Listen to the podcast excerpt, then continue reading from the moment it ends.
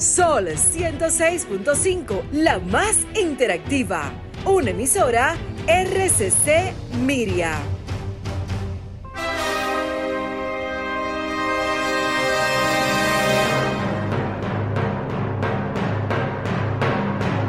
Presentamos Al Tanto. Al Tanto. Programa de entrevistas, reportajes y el principal tema noticioso del día, analizado a profundidad. Al Tanto es una producción del periodista Fausto Bueno Bueno. La victoria de la razón no es más que la victoria de los que razonan. Quien calla ante la injusticia es tan injusto como quien la comete.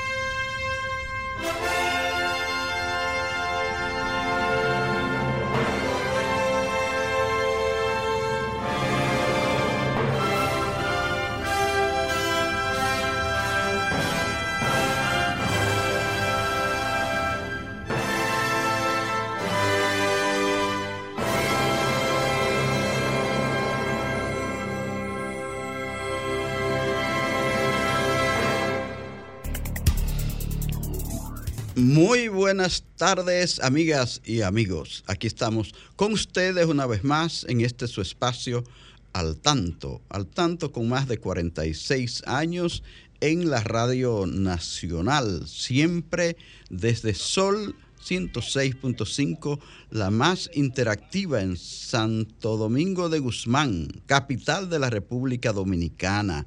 Siempre siéntanse con el, el derecho de participar, de estar aquí con nosotros participando activamente. Saludamos a nuestro equipo, ahí está Romer como siempre, Romer Cuevas en la coordinación técnica, Christopher Rodríguez Buenos también sirviéndonos con Facebook y con sus notas culturales de cada sábado.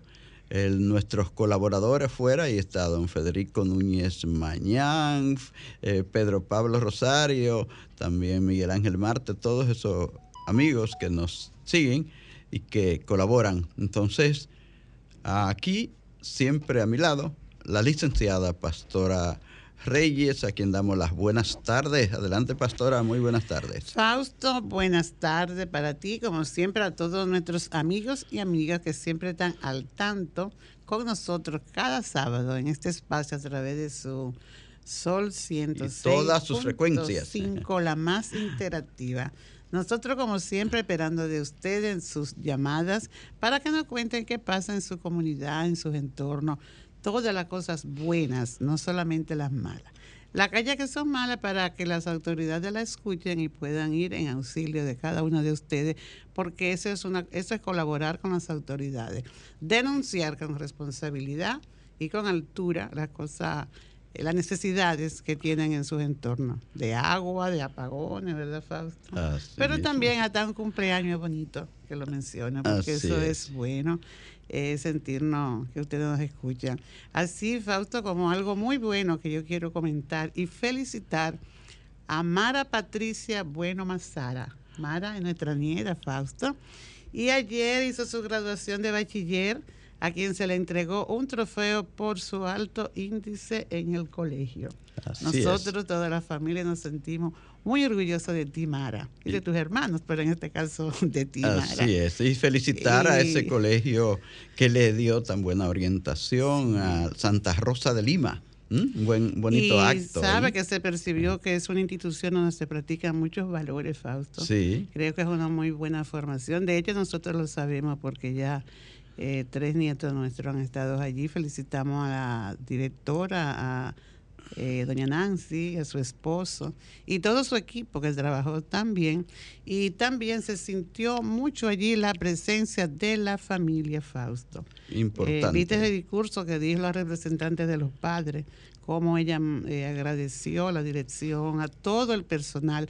se ve que hay un buen, una buena vinculación tanto con los docentes como con el personal administrativo y de apoyo. Ojalá que muchas instituciones privadas, porque no todas hacen esto, sigan el ejemplo del Colegio Santa Rosa de Lima. Muy bien, y tendremos hoy muchísimos temas de interés, una gran entrevista en la que se van a nutrir sobre temas de la educación, pero muy, muy importante con dos distinguidas eh, damas, dos distinguidas maestras. Así que manténganse ahí con al tanto que hay otros temas de gran interés que vamos a tratar con ustedes. Así que nos vamos a una breve pausa y volvemos con las noticias. La diáspora haitiana en República Dominicana canceló la marcha pacífica convocada para este domingo 9 de julio, luego de que el Ministerio de Interior y Policía advirtiera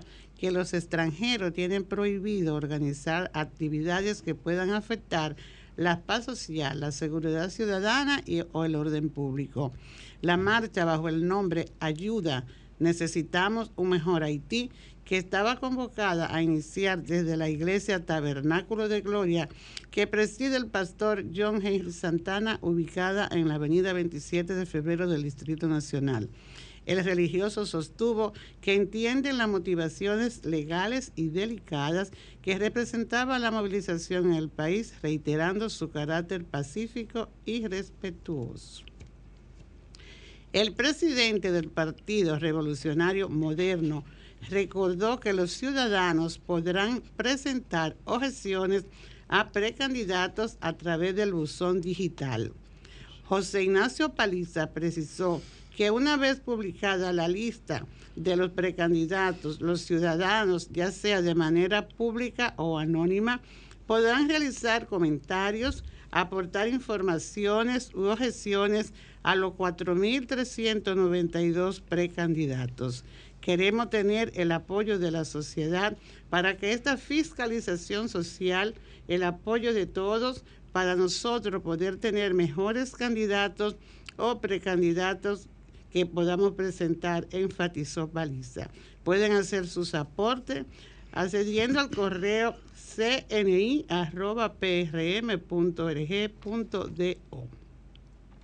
Gobierno invierte 15 mil millones en obras de desarrollo en Santo Domingo Este. El Ministerio de Obras Públicas y Comunicaciones del INE Ascensión, el suministro reveló que el gobierno invierte suma superior a los 15 mil millones de pesos en este municipio en construcción de obras viales que lo modernizarán y desarrollarán cambiándolo en una demarcación más atractiva para los inversionistas.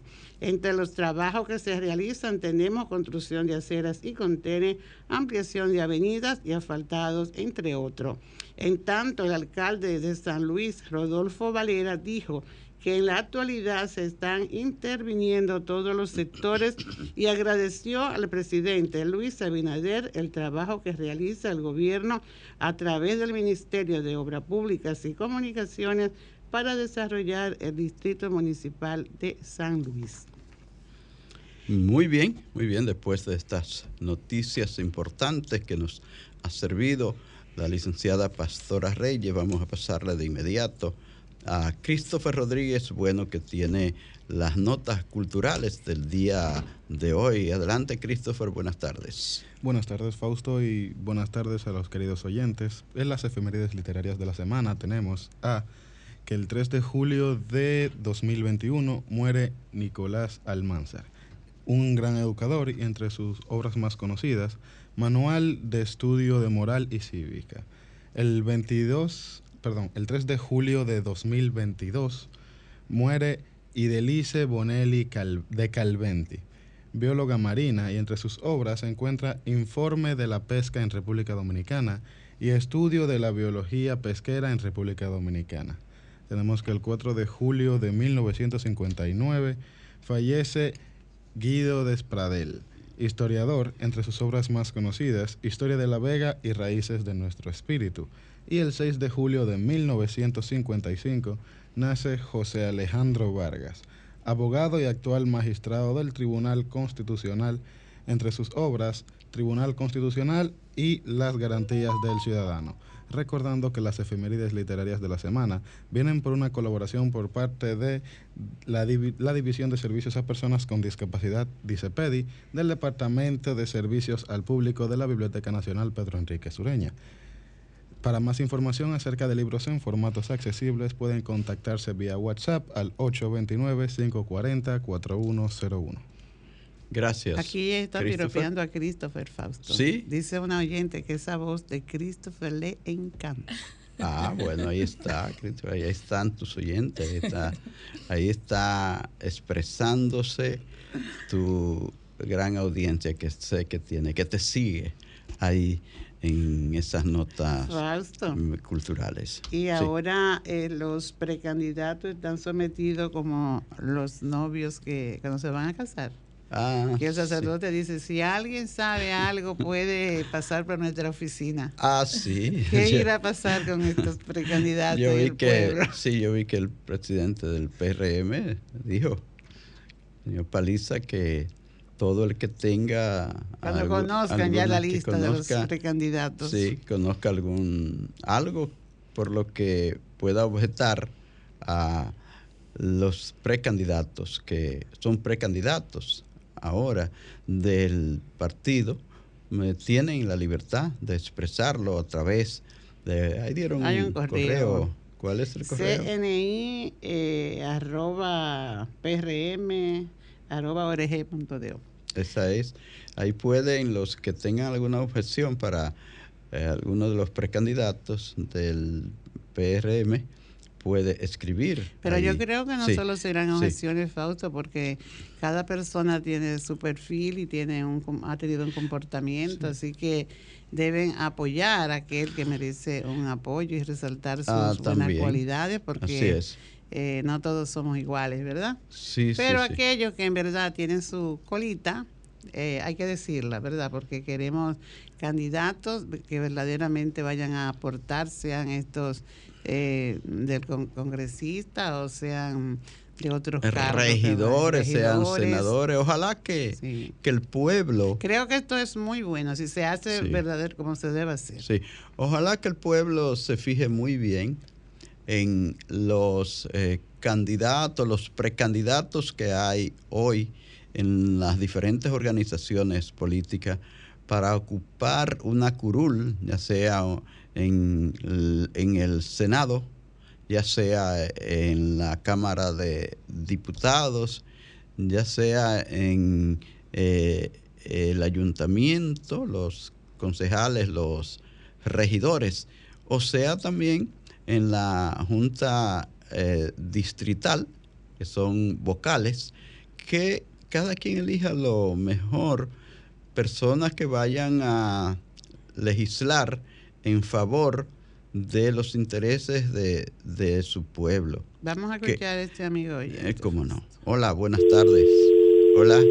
Se le, se le, cayó la llamada. Hay otra llamada. Eh, hola, buenas tardes. Eh, ¿Con quién hablamos desde dónde? Ah, señor Piña, desde Jaina, adelante, desde este importante municipio de la provincia de San Cristóbal. Adelante. Fausto, que yo lo quería hacer un llamado al, al, al, al jainero que por favor, que por favor, que deje que Obardo siga en la sindicatura, que Obardo tiene ocho años ahí no se ha oído el primer escándalo, ni, que, ni se ha oído el primero, ¿usted me entiende? Ah, que hizo esto, que hizo aquello, oiga lo que le estoy diciendo, para que vayan a poner un guagüero, para que vaya a hacer el mismo desorden que ellos hacen en la carretera, lo vaya a hacer en el ayuntamiento de Jaina, que dejen que Obardo siga. Ah, muy bien, ahí está su inquietud. Gracias, ahí está su inquietud, señor Piña. Dice que tiene un buen alcalde en en ese municipio de Jaina. Bueno, Osvaldo. Bueno, señores, ustedes son libres de participar. Recuerden nuestro teléfono 809-540-1065. Desde los Estados Unidos es el 1-833-610-1065. Son libres de participar en este espacio al tanto desde donde tratamos de llevar las informaciones eh, con más eh, claridad, con más precisión, para que ustedes estén bien orientados, porque un pueblo bien orientado puede eh, servir mejor a su país. Bueno, entonces la diáspora haitiana ha decidido también cancelar esa movilización que tenía, que tenía esa marcha para eh, solicitar que vayan en su auxilio las grandes potencias, como se ha venido pidiendo desde nuestro país, como se ha venido pidiendo desde todo el mundo, que vayan a apoyar al pueblo haitiano porque allí están ocurriendo demasiadas eh, cuestiones eh, terribles, trágicas.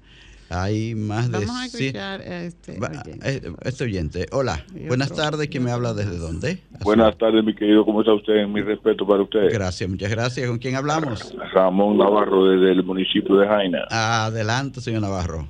Perfecto, comandante. Oiga, eh, dígale a ese señor que llamó con mucho derecho, que tiene mucho derecho a hacer. Sí, eh, esto es un país totalmente democrático.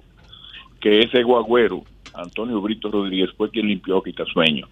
Y que lo único que ha hecho Jaina en manos del honorable y distinguido Osvaldo Rodríguez es el crecimiento descomunal de, de las bancas de lotería. Buenas tardes. gracias, gracias. Tenemos Buenas otra tardes. llamada. Otra llamada. Sí, Se cayó. se cayó. Sí, Aquí hay otra. bueno, hola, buenas tardes. ¿Con quién hablamos? ¿Desde dónde? Sí, buenas tardes. Sí, ¿con quién hablamos, por favor?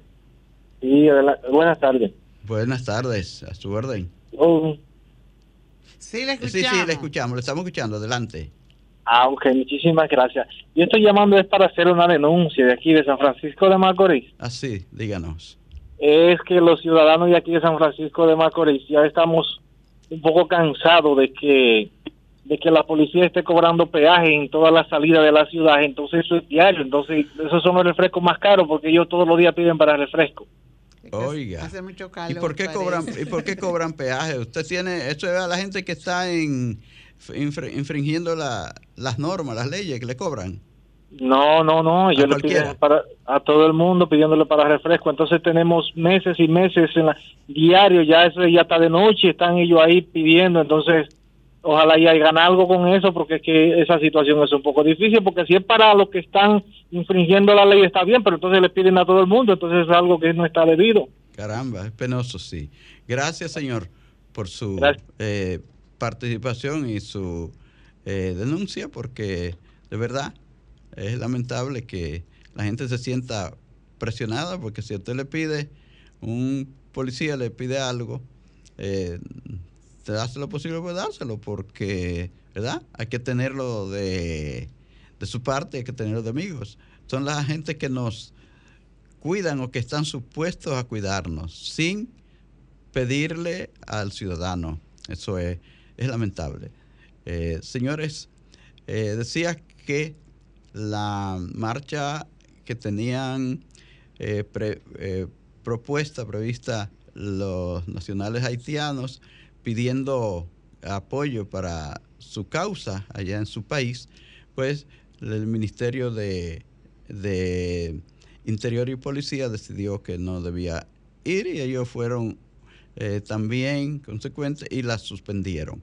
Eh, eh, la situación que hay en, en Haití es bastante difícil porque es que a diario ocurren tantos y tantos eh, crímenes, hay cientos de miles de personas que han tenido que abandonar sus hogares porque las bandas esas existentes no lo dejan eh, vivir. Entonces, por otra parte, señores, eh, es que allí la gente se está haciendo justicia por sus propias manos.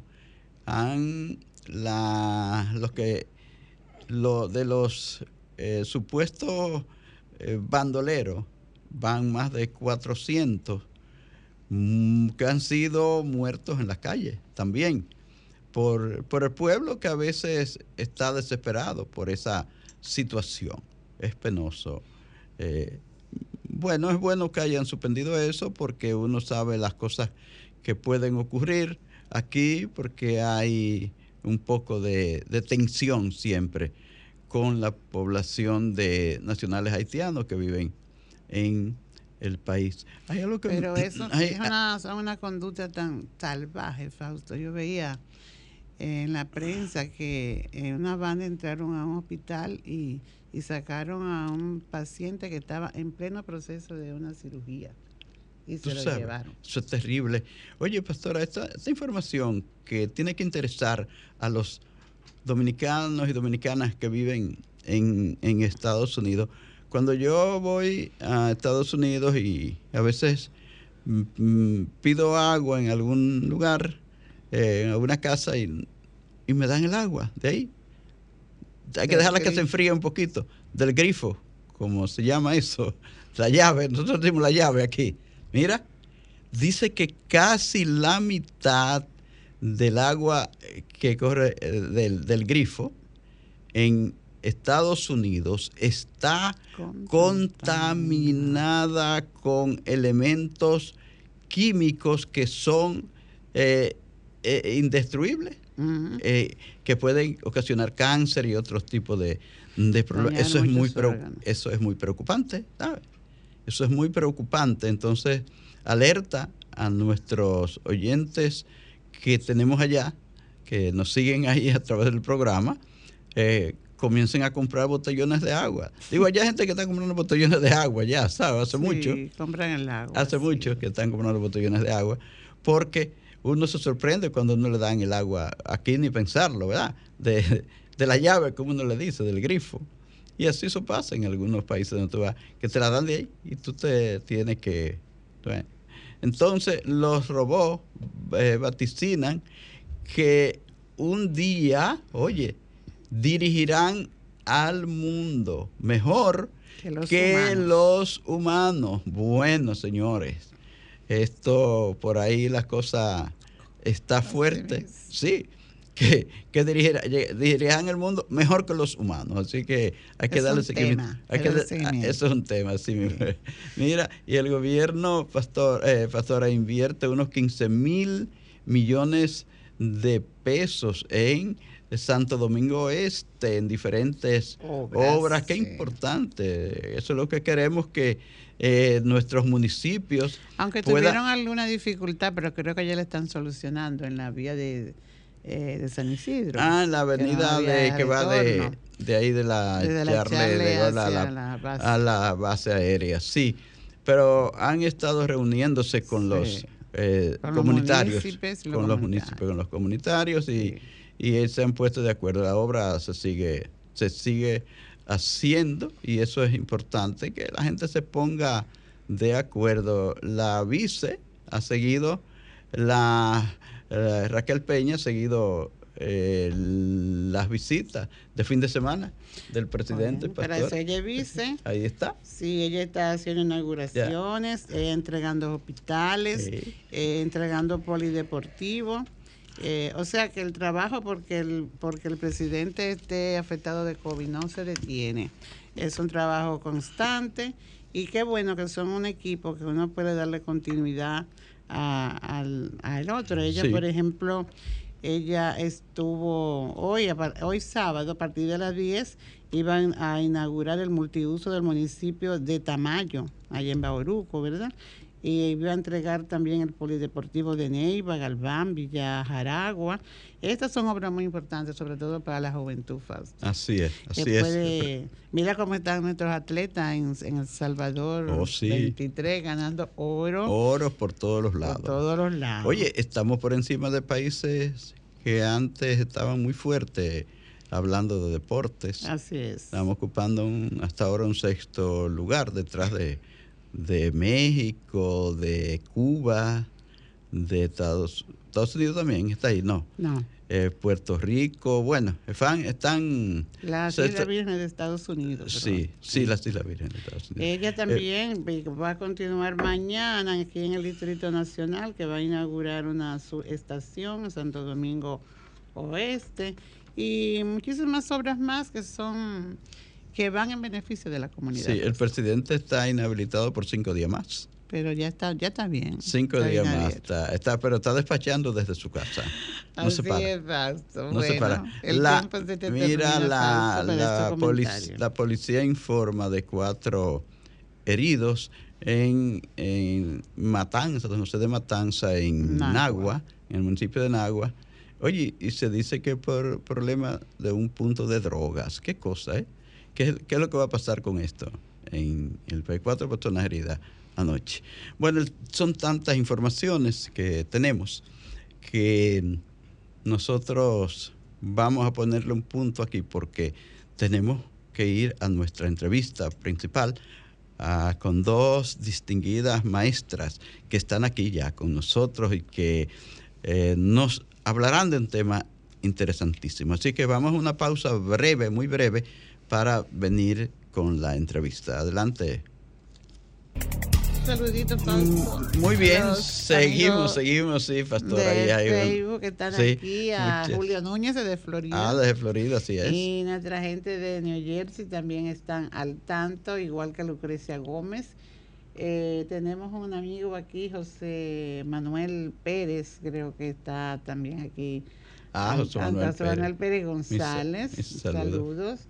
Eh, a doña Felipe, muchas gracias por su saludo. Y Marisa Guerrero, otros más. Luego seguimos, vamos a la entrevista. Muy bien, muy bien.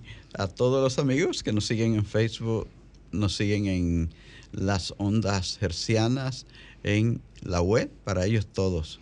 Siéntanse. La profesora Lourdes está también. Ah, Lourdes Bencosme, así es.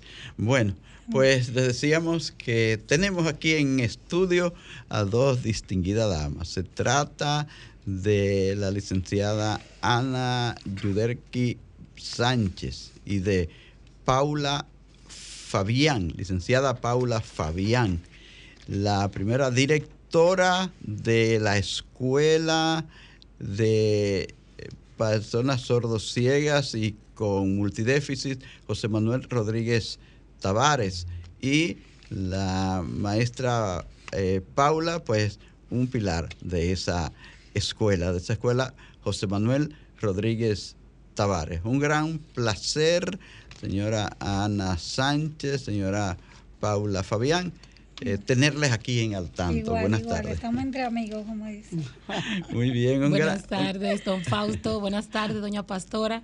Y a toda la audiencia que nos sigue a través de las redes sociales y los medios de comunicación.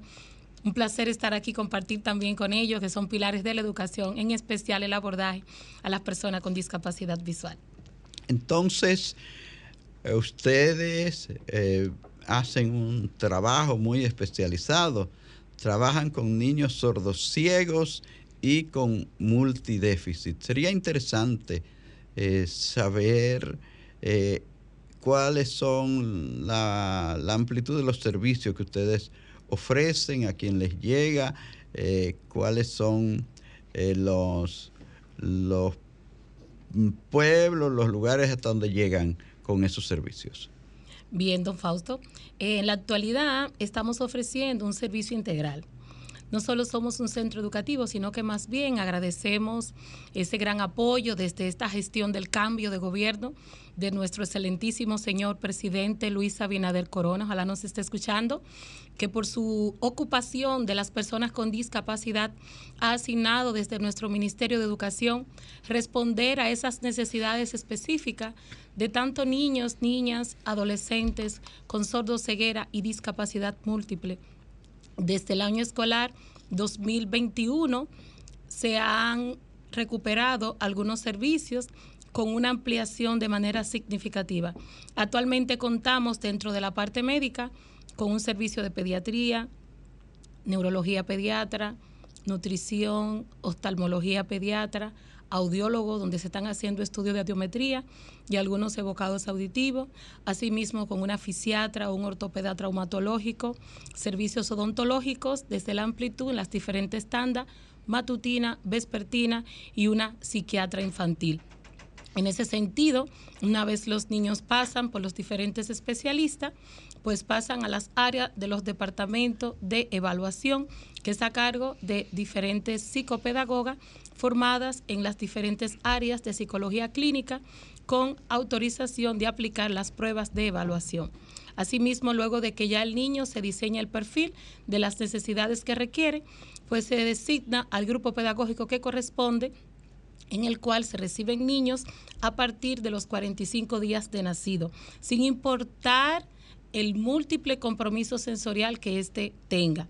Es para nosotros una gran satisfacción y todo nuestro personal recibir a un niño con 45 días que nos llega con un cuadro médico que muchos padres pues entienden que no hay una respuesta, que no hay una solución y desde su etapa de duelo con esa tristeza y la gran satisfacción nuestra, don Fausto, doña Pastora, el ver estos padres que después de un mes de una intervención desde el programa atención oportuna con el cual contamos, ver padres que transforman sus vidas y han logrado salir de esa etapa de duelo y están en una etapa de aceptación junto a nuestro equipo multidisciplinario, médicos, terapeutas y profesionales, buscando soluciones para mejorar las condiciones de vida de ese niño y esa niña. ¿Cómo llegan a ustedes los casos? ¿Ustedes los detectan? ¿La población está conociendo de la existencia de esta importante institución? ¿Qué tal? ¿Cómo lo hacen? Continuamos trabajando bajo la dirección de Educación Especial desde el Ministerio de Educación. Eh, dándole continuidad al trabajo recibido por la licenciada doña Pastora Reyes de Bueno, se continúan con las unidades de sordoceguera y discapacidad múltiple. Dentro de algunas escuelas regulares se tienen aulas específicas. De esta contamos en La Romana, El Ceibo, Santiago, en la actualidad. De manera que las demás provincias no contamos con servicios allá, sino que esos padres se trasladan hacia Santo Domingo y reciben los servicios de manera gratuita con nosotros aquí en la escuela.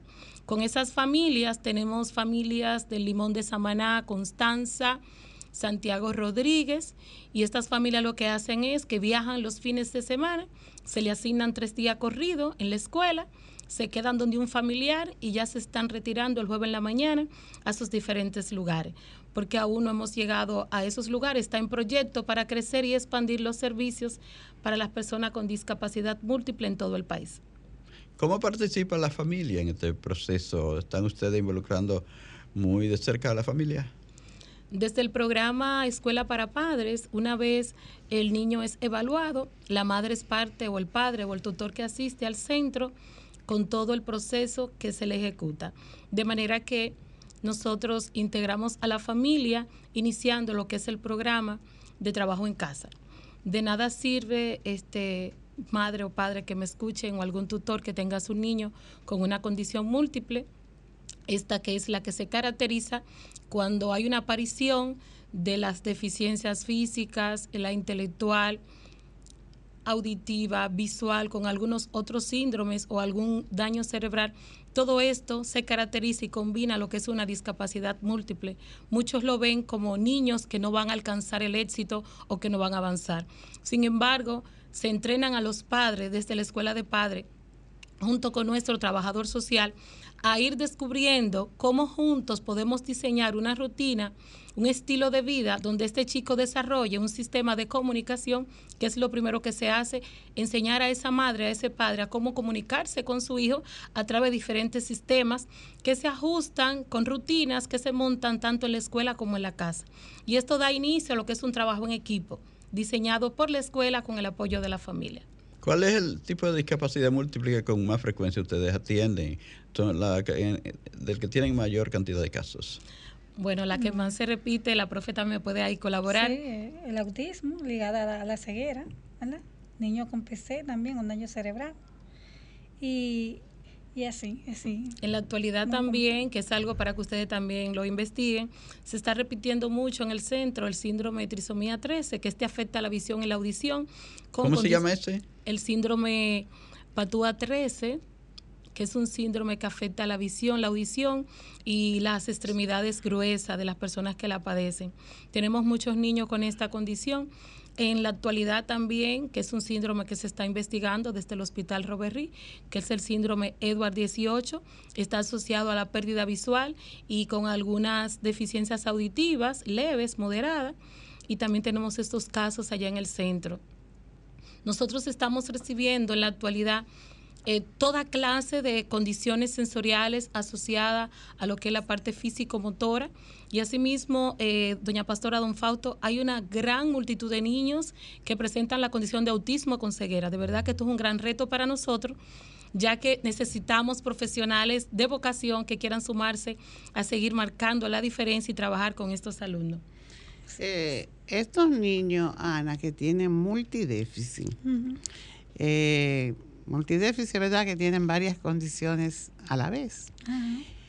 ¿Qué, ¿Qué perspectiva tienen los padres? Porque ellos lo traen a la escuela. Y cuando hablamos de escuela, la gente se ubica seguido en aprendizaje de electroescritura, de todo esto. ¿Qué sigue la escuela? ¿Qué perspectiva tiene la que, los padres cómo lo ven y ustedes como docentes cómo dirigen el, el, desarrollo de esos niños? ¿Hasta dónde? Son, ¿Se pueden alfabetizar? ¿Se les desarrollan habilidades? ¿Cómo es el trabajo en sí? Es importante destacar que cuando se inicia el proceso de evaluación, luego pasamos a lo que es un estudio de caso. En este estudio de caso, que está compuesto de profesionales, médicos, terapeutas, psicólogos, docentes, trabajador social y la familia. Así se va construyendo el perfil del niño. Luego a la madre se le solicita de una manera bonita, a través de una entrevista, nos tomamos un té o un café, cuáles son esos logros, esos gustos y deseos y esas expectativas que ella tiene con su hijo considerando sus expectativas actualizadas al perfil de su niño. Y de esa manera pues vamos asociando y aterrizando a la familia hasta donde podemos lograr sin quitarle su sueño. Porque todas las madres sueñan de que su niño o su niña alcance muchas metas. Nosotros estamos para colaborarle, que las metas cumplan, pero tenemos que estar conscientes que si tenemos un compromiso neurológico, porque muchos de esos niños con múltiples compromisos sensoriales, en la actualidad de lo que estamos trabajando, en muchos de los padres, pues cuando se les solicitan que traigan los resultados médicos para completar el estudio de caso, eh, compartimos con ella y tratamos de que salga de ellas, que nos cuenten cómo es la historia, ese historial médico de ese niño y todo ese proceso. Para luego, dentro de esos sueños que ella nos redactan por escrito, pues nosotros como docente iniciamos con ella desarrollando. Lo primero es, vamos a diseñar un sistema de comunicación. Porque antes de que el niño aprenda a escribir su nombre, en una ocasión una madre de un chico con muchos, muchos compromisos sensoriales me decía, Ana, quiero que mi niño lea. Y yo decía, está bien podemos lograrlo, pero primero vamos a enseñarlo a comunicarse. ¿Te parece bien? Y ella sonrió, luego lloró. Sin embargo, iniciamos, eh, doña Pastore, fue algo muy bonito, y empezamos ahí un conversatorio significativo. Vamos a ver. Y cuando él tiene hambre, ¿qué es lo primero que hace? Entonces ella nos hacía los gestos que el niño repetía. El niño tiene pérdida auditiva, tiene pérdida visual, aún sus restos visuales no son tan funcionales, pero el niño tiene un retraso psicomotor, no camina. Requiere de apoyo de la madre para hacer sus actividades cotidianas. Pues la madre descubrió que a través del llanto, cuando se lleva los dedos a la boca, eso es una anticipación informándote tengo hambre. Asimismo, cuando el pañal está lleno, grita mucho, o sea, y hace movimientos constantes. Y a raíz de todo esto, solicitamos a los padres que nos describan un poco cómo se comporta el niño en la casa, o sea, sus diferentes conductas cuando muestra una necesidad. Asimismo, juntas, cuando la madre nos explica esa actitud o esa expresión corporal, gestual, a través de movimientos con su cuerpo, entonces ahí mismo utilizamos un indicador real. ¿Y qué es un indicador real? Es un sistema de comunicación basado al método Bandai, que más adelante nuestra maestra Paula nos va a ampliar el por qué la importancia de este método que utilizamos en la escuela. Y así enseñamos a los padres a iniciar a través de indicadores un sistema de comunicación y montamos una rutina no podemos llegar a aprender a leer y escribir sin antes aprender a comunicarnos. En el caso de Paula, que Paula es una maestra de todo lo, a lo, largo de ser maestra.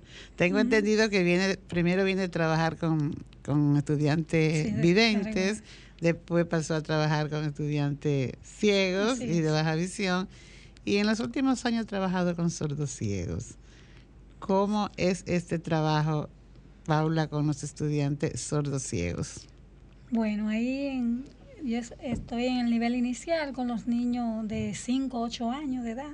Eh, no, nada, se le trabaja actividades de la vida diaria, porque son niños de, retos múltiples, eh, donde se trabaja con la metodología de Jan Van donde se utiliza los movimientos de resonancia, coactivo e interactivo. Se utilizan lo que es los calendarios, tanto en la casa como en la escuela con indicadores reales. ¿Qué es un indicador real? Un objeto. Vamos a comer, pues vamos a utilizar una cuchara y se le hace el gesto al niño y se le enseña a la madre para que repita esa misma actividad en la, en la casa. Es un placer para mí trabajar con estos niños porque a veces uno mismo cuando lo ve por primera vez, wow, uno se queda, pero ¿qué voy a hacer? Pero, pero bueno, sí, todo niño aprende, todo niño aprende. Y es bueno ver cuando esos padres expresan ellos mismos, eh, lo, con el esfuerzo de ellos mismos, que esos niños sí aprenden y pueden avanzar, ¿eh? pueden avanzar. Eh, cuando aprenden a comer, wow, es una alegría inmensa para ellos. ¿En qué consiste el aprender a comer? Alrededor de la acción de comer, por ejemplo, que es algo del día a día, y me, me enfoco en eso. Cuando tú dices aprenden a comer, ¿qué implica y cómo se le enseña al niño a desarrollar esta actividad? Bueno, eh, desde sabemos que la alimentación es un estímulo por excelencia para la, para la comunicación cuando uno le da, hace un gesto de comer, los objetos, va agregando vocabulario, el niño va interactuando con su, ¿verdad? con el entorno, con los, objetos de su entorno, la comida, oler. Ahí él trabaja, eh, pone al, máximo, usa sus sentidos, sus remanentes sensoriales, donde él va ¿verdad? adquiriendo eso y va conociendo los sabores, los olores. ¿eh? Entonces va identificando qué se come, qué no se come. ¿eh? Que el niño puede explorar eso, que puede explorar con sus manos la textura, comer con sus manos, para después no dejarlo ahí, sino llevarlo a que él mismo pueda utilizar su cuchara y comer. Que pueda reconocer ese alimento y, que lo pueda degustar. Porque muchos de esos niños eh, tienen su alimentación ilimitada, no comen toda clase de alimentos. Entonces no podemos dejarlo aquí así, que solamente come eh, es que alimento, ¿no? Todos los niños tienen derecho a, a disfrutar de todo alimento que son bien para su salud y su desarrollo. Oye, eh, pienso que esto es un trabajo que no lo puede hacer la maestra solo.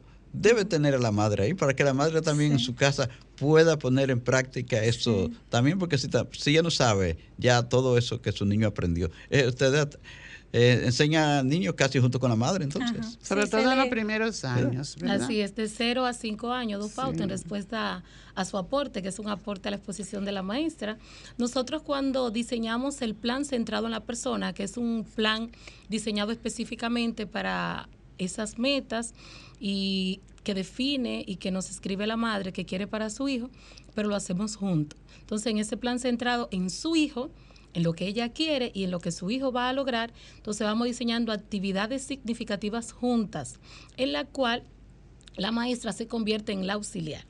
En cada actividad que se va realizando desde el inicio hasta el cierre con el niño, la madre debe estar con nosotros, ya que es un trabajo integrado donde se procura ir desarrollando las habilidades adaptativas que promueven las áreas cognitivas del ser. Aunque el niño tenga un compromiso cognitivo a través de los estímulos, de las diferentes oportunidades que nosotros diseñamos con niños dentro del aula, claro está, con los apoyos que requiere, tanto de la madre, aunque los apoyos se le dan de manera pautada, paso a paso.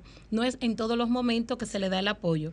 Le proporcionamos la actividad, se diseña el momento, el espacio y luego esperamos a que él en verdad requiera la ayuda. Porque ¿qué nosotros procuramos con esos planes centrados en la persona? Es forjar niños, niñas y adolescentes que sean totalmente autónomos, aunque requieran de algunos apoyos.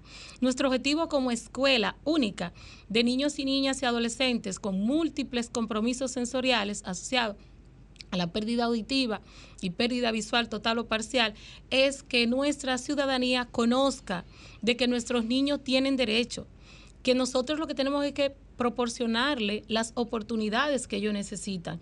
Estamos también fortaleciendo el programa de padres para que las madres aprendan y sean parte del cambio. Y queremos aprovechar esta propuesta de gobierno de nuestro presidente, ya que nuestro centro ha sido de los primeros en ser beneficiados con el Fondo de la Niñez a favor de las personas con discapacidad. No sé si ya ustedes lo habían comunicado. Nuestra escuela, de manera especial, eh, todos nuestros menores de 0 a 17 años están siendo beneficiados de ese bono que está otorgando nuestro presidente a todas las madres con un aporte de 6 mil pesos. Agradecemos este gran espacio a través de una gestión que realizamos desde el 24 de noviembre del año 2022. La familia que tengan un caso así de un niño, de un joven que pueda ser eh, beneficiarios de eso, ¿qué deben hacer, eh, dónde deben dirigirse y qué orientación ustedes pueden darle? Muy bien, eh, ustedes que nos escuchan desde las diferentes partes del país hasta fuera del país, que es una emisora muy popular, interactiva. Llegamos Eh, a todo el mundo. Muchísimas gracias. Para mí es un honor estar aquí. ¿Qué pueden hacer para acercarse a nosotros? Pues eh, según en las diferentes reuniones que hemos establecido con la sede, los regionales y los directores distritales, es acudir a su distrito más cercano. Ya allí, una vez usted solicita la ayuda y la integración de su hijo a un centro, inmediatamente se estarán contactando con nosotros. Si estás aquí en el Gran Santo Domingo, desde los diferentes municipios, acude a tu distrito y si tu niño presenta múltiples compromisos sensoriales, puedes contactarnos al 809-533-1210. ¿No Y- le ponen un requisito a esa familia para otorgarle esa ayuda? Sí, Por eh, ejemplo, como que el niño debe estar matriculado, o como, no sé. Sí, bueno, el Fondo de Ayuda a la Niñez con Discapacidad que está otorgando nuestro excelentísimo señor presidente Luis Abinader, es importante, las madres que aún no han sido beneficiadas, que acudan a tener a mano lo que es el certificado médico firmado y sellado por un especialista que avale la condición de discapacidad. Adicional a ese certificado, de manera original, no copia, acta de nacimiento del niño, copia de cédula de la madre. Te diriges al CONADIS y allí se, estará pautando una cita para hacer la evaluación y en lo adelante entregarte tu certificado de discapacidad, que es el primer requisito para adquirir el bono. Ya más adelante el CONADIS le da los detalles.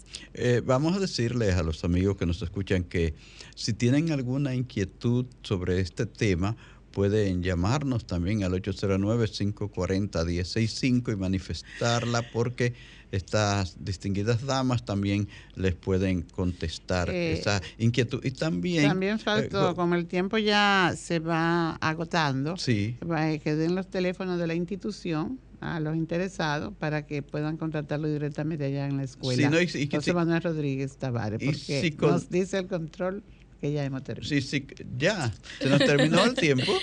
¿Cómo va a ser? Rápidamente. Si nos queda un minuto, eh, muchísimas gracias de verdad a ti madre, padre, familiar. Si tienes un niño con pérdida visual, pérdida auditiva o alguna otra discapacidad asociada a algún síndrome y también puede tener una microhidrocefalia, contáctanos. Es un honor para nosotros servir a la población de niños, niñas y adolescentes con discapacidad múltiple y sordoceguera.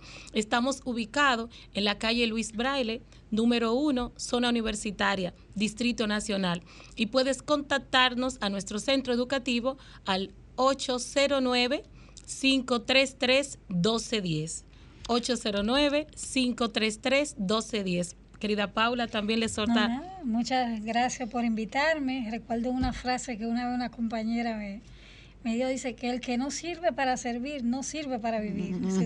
Y que- queremos cerrar Sí. nuestra participación, don Fausto, doña Pastora, y a todas las personas que nos escuchan. Esta frase fue expresada por nuestra queridísima modelo de personas con sordo ceguera y que nosotros en nuestra gestión de servicio a la discapacidad múltiple hacemos eco.